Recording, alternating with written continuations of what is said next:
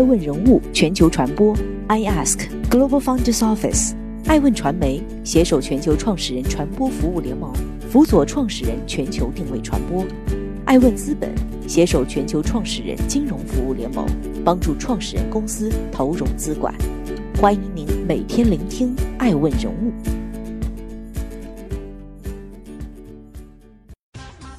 Hello，大家好，欢迎大家的守候。本期播出的爱问人物是尹明善，从囚徒到重庆首富，今负债一百五十七亿，八十二岁的他如何翻盘？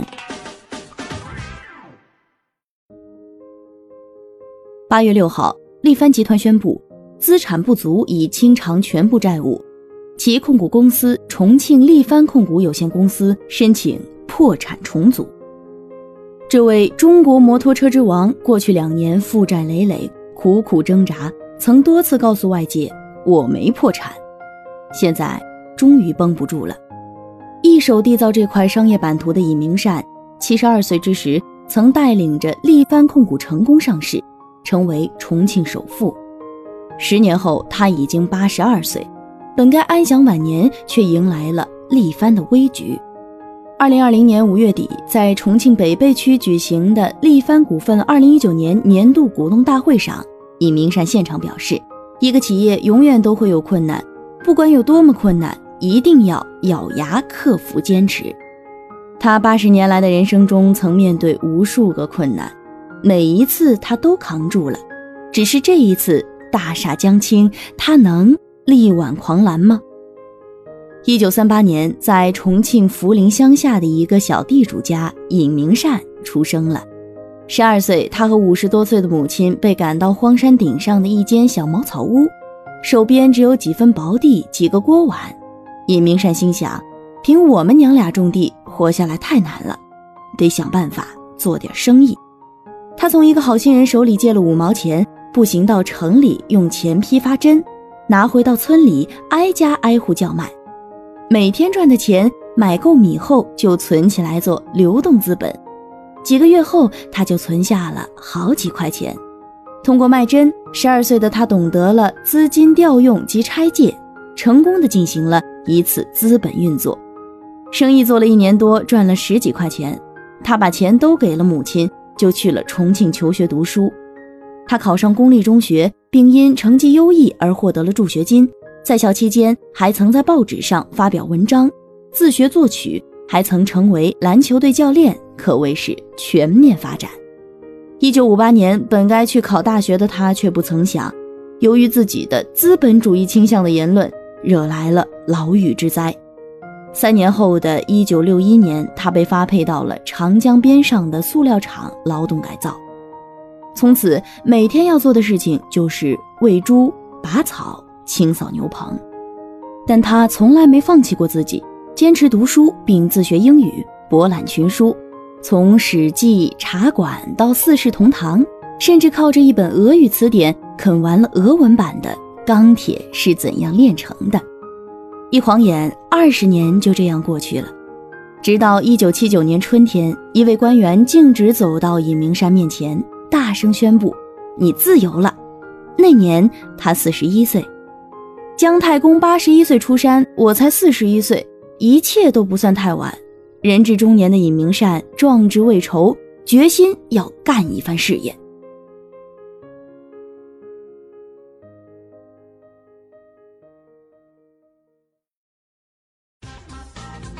欢迎继续聆听《守候》，爱问人物全球传播，正在播出的爱问人物是尹明善，大器晚成。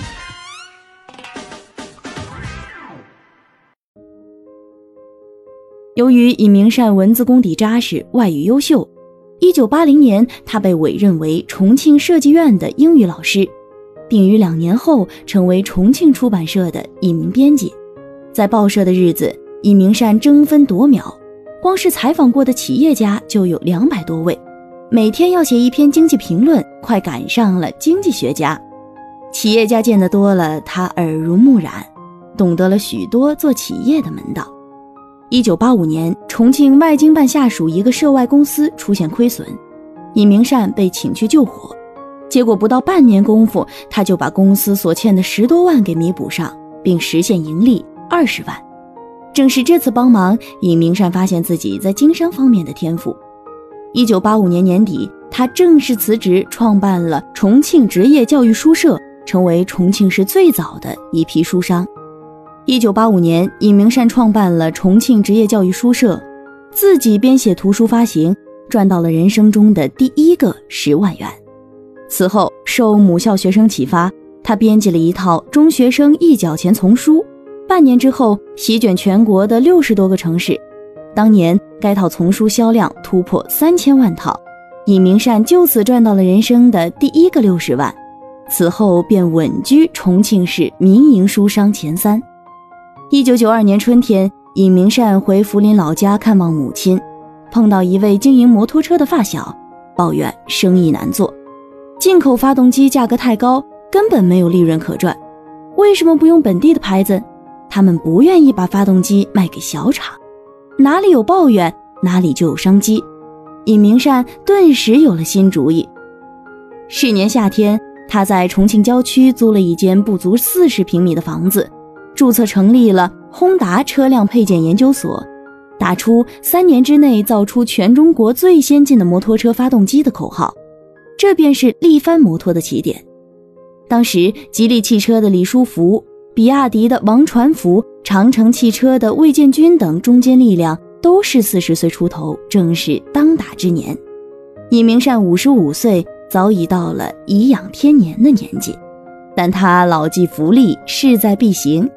启动资金不足五十万，卖数十攒的经验跟生产发动机又不搭边，尹明善面临的挑战不小。心思灵活的尹明善开始曲线造，买配件自己组装。的确，配件不用发愁，重庆本地就有一家大型的摩托车配件厂。但是商场如战场，成批成批买，别人能愿意吗？所以尹明善的策略就是游击战：今天去买一号到十号零件，明天去买十一号到二十号零件。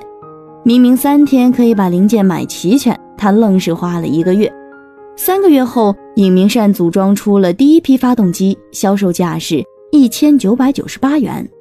当时国产的嘉陵、建设等品牌要卖到六千多，进口的发动机动辄则是两万多。靠着物美价廉，尹明善接订单接到手软，由此赚到了第一个一百万。一直模仿下去也不是办法，做企业还是得自己创新。一九九四年，尹明善专门从沈阳、广州等地网罗了一百多人组成技术团队，并从美国底特律挖过来两位学科带头人，开始了真正的创新。花了两年时间，尹明善带着公司研制出一款全新的一百毫升四冲程发动机，结果仅一九九五年就卖出去八万台，一年就赚了一千六百万。一九九九年，尹明善创造了一种中国乃至世界都没有的100毫升立式摩托车发动机，每台只赚两百元，一年卖了五十万台，最后赚了整整一个亿。二零零零年，尹明善六十二岁，就以五点五亿元净资产登上当年福布斯五十位中国富豪排行榜。到二零零三年，力帆摩托车已经成为全国最大的摩托车生产商。尹明善的野心不仅是占据国内市场，他很清楚海外市场的重要性。国内赚钱只是一条好汉，能够在海外获利才是民族英雄。一九九八年九月，尹明善就曾在年底会议上大声疾呼：“集中火力攻下国际市场。”但是，全球的摩托车市场一半以上都被日本企业占领。剩下的被意大利等欧洲国家瓜分，于是深知力帆的优势在于性价比的尹明善将出海的第一站选在了非洲，就这样一路开辟市场。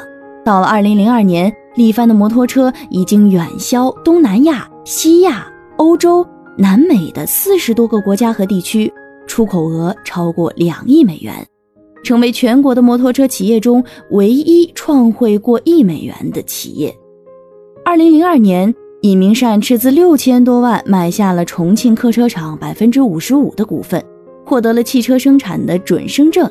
力帆汽车横空出世。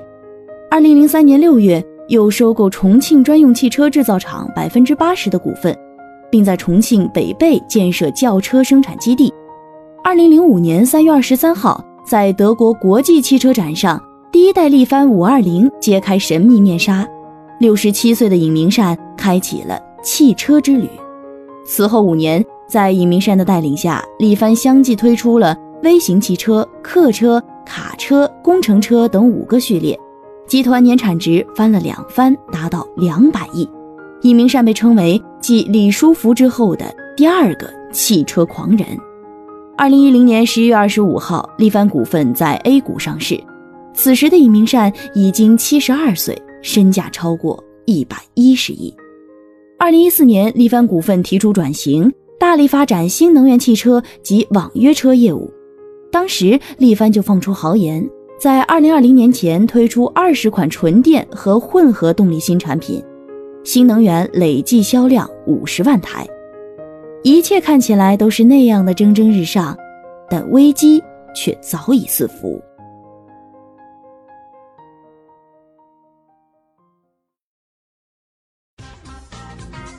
欢迎继续聆听《守候》，爱问人物全球传播，正在播出的爱问人物是尹明善，负债累累。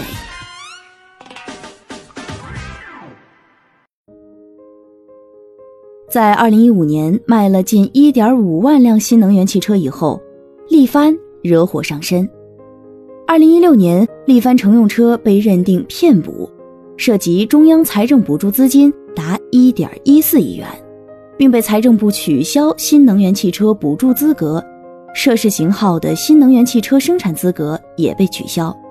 与吉利、比亚迪长期注重研发技术投入不同。力帆一直未能形成研发体系，因此核心竞争力不足。骗补事件后，力帆新能源车品牌遭遇信任危机，销量快速下跌。爱问人物经调研发现，从2015年到2018年，力帆新能源汽车销量节节下滑，分别为14,874辆、5,550辆、七千七百三十八辆和一万零一千六十六辆。而二零一九年前五个月，力帆新能源车销量仅为一千零一十一辆，同比暴跌百分之五十七点七七。二零二零年一到五月，力帆传统乘用车销量下滑百分之九十五点五，至八百八十七辆；新能源车销量下滑百分之五十四点五，至四百六十辆，甚至比不上别家一个月的销量。十几年来，力帆共推出各类汽车二十八款，如今只有一款在售，二十七款停产或者停售。由于销售惨淡，二零一五年至二零一七年间，力帆的资产负债率分别达到百分之七十二点七二、百分之七十六点七四和百分之七十五点七二，居高不下。筑台高债，力帆开启了变卖资产的道路。二零一九年初，力帆股份作价六点五亿卖掉了手上的重庆力帆汽车，这一拥有生产资质的壳换来六点五亿元进账。此外，力帆股份还卖掉了十五万辆乘用车项目的生产基地，拿到了二十四点四五亿元。卖地卖资质，让力帆二零一八年年报上经营性现金流由亏损三点三亿转正至五千六百九十五点四万。同比上升百分之一百一十七点三，但短期续命终究不是长久之计。八旬不退，力帆衰颓；后继有人，力帆腾飞。力帆走过弯路，愧把客商辜负，而今走上坦途，工厂客商同富，商家关照，力帆荣耀，力帆妖娆，老银逍遥。二零一七年三月二十八号，尹明善在新车发布会上即兴赋诗，并宣布退休。就在尹明善退休后，力帆的风暴愈演愈烈。截止到二零二零年第一季度结束，力帆集团总资产一百八十二点九亿元，而负债率高达百分之八十五点九，总负率高达一百五十七亿元。最为艰难的是，这些债务大多属于短期债务。光是今年需要偿还的债务就高达九十点七亿元，而今年六月，力帆集团甚至因为一笔五十六点三万的到期债务无力偿还，被告上法院。而官司缠身的力帆集团累计涉及诉讼仲裁三百九十二件，涉及金额二十九点零六亿元，其中已判决仲裁二百二十一件，涉及金额十八点三六亿元，尚未开庭案件八十二件，涉及金额五点八亿元。与业绩不断恶化、官司纠纷不断相伴的是，力帆的操盘手变幻不停，管理层一直动荡不休。直到今年四月，力帆举行的二零二零年第一次临时股东大会上，尹明善的孙女尹安妮走向台前，出任公司第四届监事会股东监事。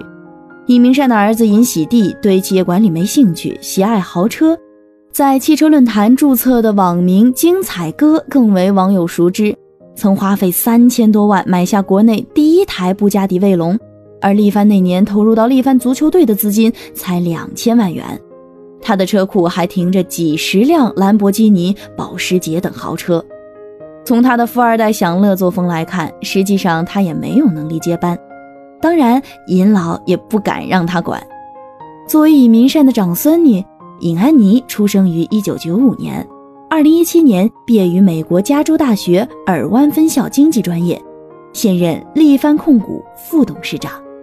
但就如今这个局面，八十二岁的尹明善再度出山也难改局面，让九五后的尹安妮掌控集团，实属尹明善的无奈之举，也侧面证明了力帆似乎已无路可退。依靠摩托车起家的力帆败于整车制造，汽车界某老总如是评价。爱问人物回顾尹明善长达大半个世纪的人生：幼年家贫，青年蒙尘，中年奋起，晚年跌宕。但难能可贵的是，不论何种境遇，他都如他所言，从未放弃希望，从不自暴自弃，坚持到底。这份精神值得青年企业家学习。但他在实际经营中创新不足，转型不当，没有早定强力接班人。一生勤恳经营，半生心血倾注在力帆身上，尹老最终还是难挽危局，也当引以为戒。